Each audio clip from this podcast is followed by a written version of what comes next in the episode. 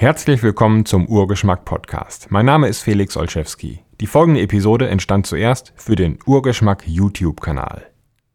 Wenn du verstehst, wie tierische Eiweiße wie Fisch, Fleisch und Eier, aber auch pflanzliche Eiweiße auf Hitze reagieren, dann wirst du ein besserer Koch auf jeden Fall. Du wirst, äh, dein Essen wird besser schmecken, du wirst viel leichter improvisieren können, du brauchst im Grunde keine Rezepte mehr für die Zubereitung solcher Lebensmittel und du musst vor allen Dingen keine Listen auswendig lernen mit irgendwelchen Garzeiten und Gewichten. Hitze wirkt auf diese Proteine, nehmen wir mal ein Ei, indem es sie denaturiert, die Eiweiße. Die Eiweiße sind im Grunde ja die, die Maschinen in uns Tieren, ähm, die alles zum Laufen bringen. Und wenn man sie über einen bestimmten Grad erhitzt, dann gehen sie kaputt, dann denaturieren sie. Deswegen ist hohes Fieber für uns nicht so klug, äh, weil eben die Proteine dann nicht mehr funktionieren und irreparabel beschädigt oder zerstört werden. Was passiert ist, nehmen wir mal Muskelfasern in einem Tier, ähm, und nicht in einem Tier, in einem Stück Fleisch, dann äh, die verhärten und in die, bei diesem Verhärten verändern sie sich und sie drücken Flüssigkeit heraus, die eben in, diesen, in diesem Gewebe sitzt. Deswegen wird Fleisch trocken, wenn es sehr hoch erhitzt wird oder wenn es eben über diesen Garpunkt kommt. Kommen wir zurück zum Ei. Das Ei im Rohzustand ist flüssig, das kennst du. Und wenn man es kocht, dann wird es fest. Und man spricht immer von einem perfekten Ei, 7 Minuten Ei, 6 Minuten 50, was auch immer. Und dann muss das Ei entweder kalt in kaltes Wasser oder Zimmertemperatur in heißes Wasser gegeben werden. Und da gibt es die verschiedensten Angaben. Letztlich ist das alles Unfug, wenn man sagt, das wird gekocht bei 100 Grad oder 99 Grad. Das ist nie die ideale Gartemperatur. Und wenn du das zu lange drin lässt, hast du am Ende, wenn du das ganze Ei auf 100 Grad erhitzt, ein festes, trockenes Teil. Und das lässt sich nicht rückgängig machen. Was du tatsächlich machen müsstest, idealerweise, ist das Ei auf eine bestimmte Temperatur erhöhen, äh, erhitzen. Wenn du das Ei, nehmen wir mal, nehmen wir mal erstmal das Werkzeug. Experimentell. Du kennst vielleicht die Sous-Vide-Methode. Das heißt, der Name spielt keine Rolle, muss man nicht nochmal drüber sprechen. Das Prinzip ist, du hast ein Wasserbad, da kommt ein Heizstab herein und ein Thermometer und eine Umwälzpumpe. Und die, dieses Gerät nennt man einen Sous-Vide-Stab zum Beispiel. Das Prinzip dieser, dieser Anordnung ist, äh, der Heizstab wird eingeschaltet, das Thermometer misst die Wassertemperatur, die Umweltpumpe sorgt dafür, dass überall im Wasserbad die Temperatur gleich ist.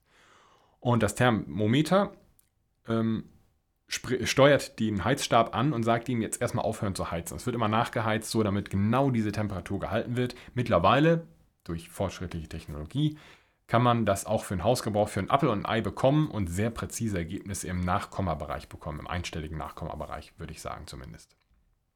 Du kannst also sagen, ich möchte dieses Wasserbad auf genau 57 Grad erhitzen. Wenn du Eier darin garst, dann sind sie am Ende immer noch flüssig, aber sie sind pasteurisiert. Kaum zu erkennen, aber sie sind pasteurisiert. Das heißt, du könntest sie, wenn du sie roh essen möchtest, was sie im Grunde nicht mehr sind, wäre das sicher, weil die Keime abgetötet sind. Wirklich spannend wird es dann bei 62 Grad Celsius. Da verfestigt sich plötzlich ein Teil des Eis, nämlich das Eigelb. So langsam, ein ganz bisschen nur. Wenn du es etwas fester haben möchtest, musst du es nur um 1 Grad erhöhen.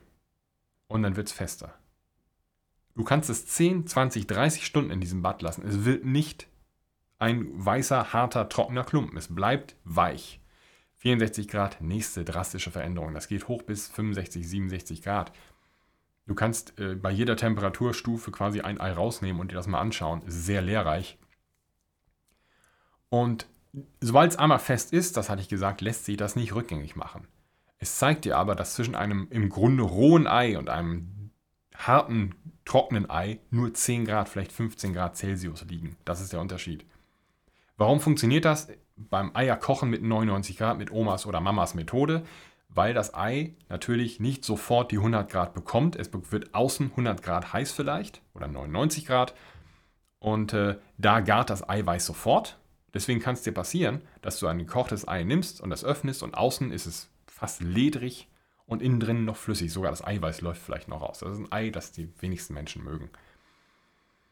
Und indem du es lange, länger in diesem kochenden Wasser lässt, wandert, gibst du dem Zeit, äh, gibst du dem Ei Zeit, die Hitze weiter ins Innere vordringen zu lassen.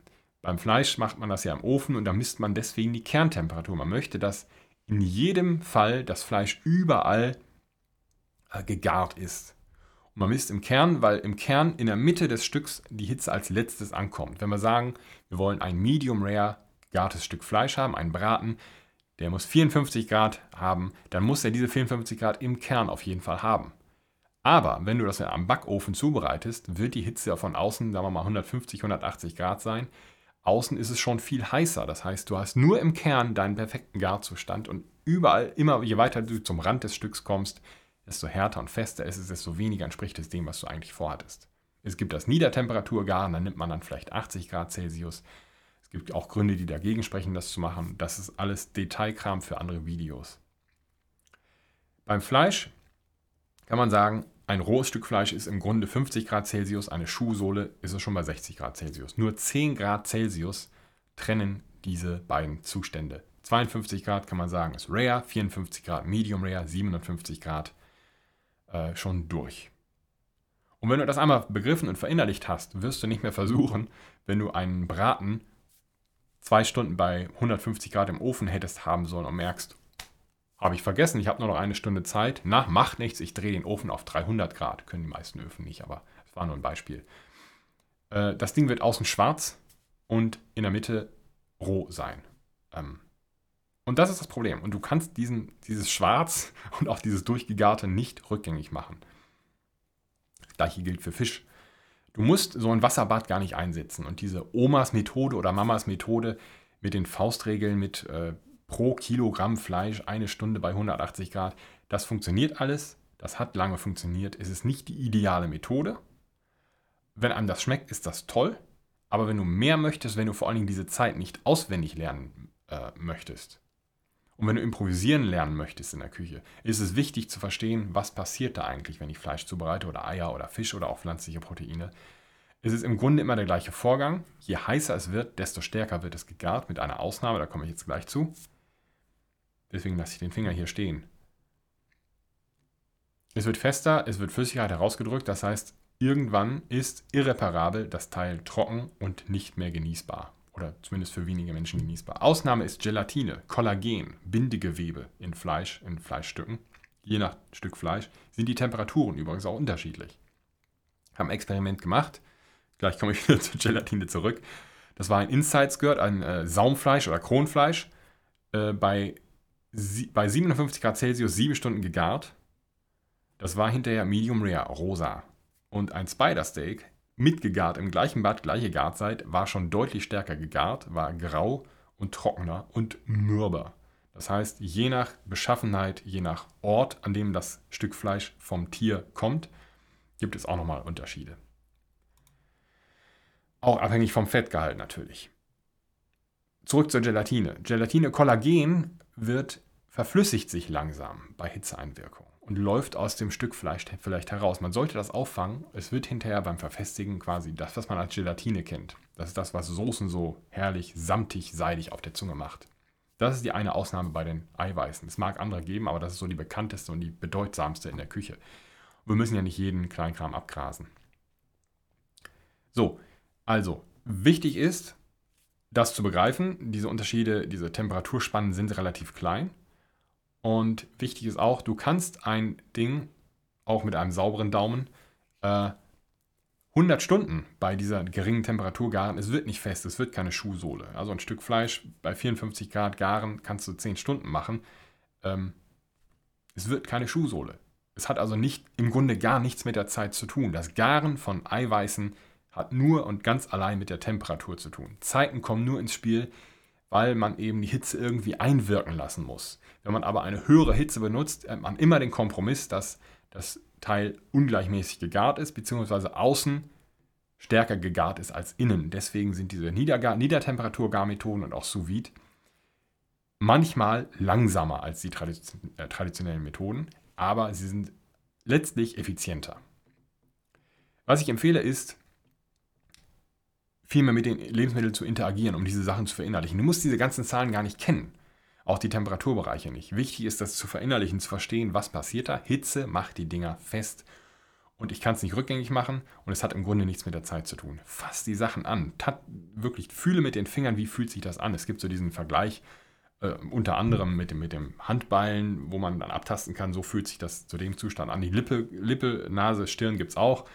Lippe wäre quasi, Lippe wäre quasi äh, rare. Nasenspitze wäre Medium Rare und Stirn wäre durch bei einem Stück Fleisch. Ähm, das kann man mal vergleichen, so als Spaß. Das ist okay. Ähm, schau genau hin, wie verändert sich die Farbe. Höre hin, wie hört sich das an bei bestimmten Temperaturen, wenn das Wasser austritt, das knistert mehr oder weniger. Äh, du kannst vielleicht hören, dass es zu viel Wasser ausgetreten ist, es wird zu laut oder und so weiter. Äh, schau hin, riech auf jeden Fall dran. Und all das hilft dir, ähm, ein besserer Koch zu werden und besser zu improvisieren und eben wirklich ja, auf einer molekularen Ebene zu verstehen, was da abläuft. Du musst natürlich kein Wissenschaftler sein. Kochen, Umgang mit Lebensmitteln ist immer was Sinnliches, aber das sind Dinge, die stecken wir uns in den Mund und schlucken sie runter. Deswegen lohnt es sich da mal, sich ein bisschen mehr zu, mit zu befassen. Wie gesagt, es muss nicht äh, rational sein, aber es hilft sehr dem Verständnis, wenn man einmal begriffen hat, oh, richtig. Also wenn ich das mit dem Braten bringe, den das, ich kann den nicht retten. Ich kann nicht innerhalb einer Stunde diesen Braten im Ofen so zubereiten, wie ich das gern hätte. Dieses äh, Begreifen von Hitzeeinwirkung auf Proteine ist ein Abschnitt in diesem Buch, einfach kochen. Ich werde in den nächsten Wochen dieses Buch durchgehen. Als nächstes kämen die Kochmethoden dran, die Unterschiede wie Kochen, Dampfgaren, Schmoren, Braten, Backen und Grillen. Äh, dann geht es um Aromen und Texturen und den Unterschied zu begreifen. Äh, das Begreifen von Zutaten, Kräuter und Gewürz und so weiter. Ähm, Darum wird es in den nächsten Wochen gehen. Aber zurück zu diesem Video. Lass mich wissen, ob dir diese Angabe hilft, wie es dir hilft in der Küche, ob du da ob etwas nicht verstanden hast, ob du da Vorschläge zu hast, Anmerkungen und wie deine Erfolge damit sind. Teile sie mit uns. Vielen Dank fürs Zuschauen und bis zum nächsten Mal. Vielen Dank fürs Zuhören. Weitere Informationen zu diesem Podcast gibt es im Internet unter urgeschmack.de und unter derfelix.de. Bis zum nächsten Mal.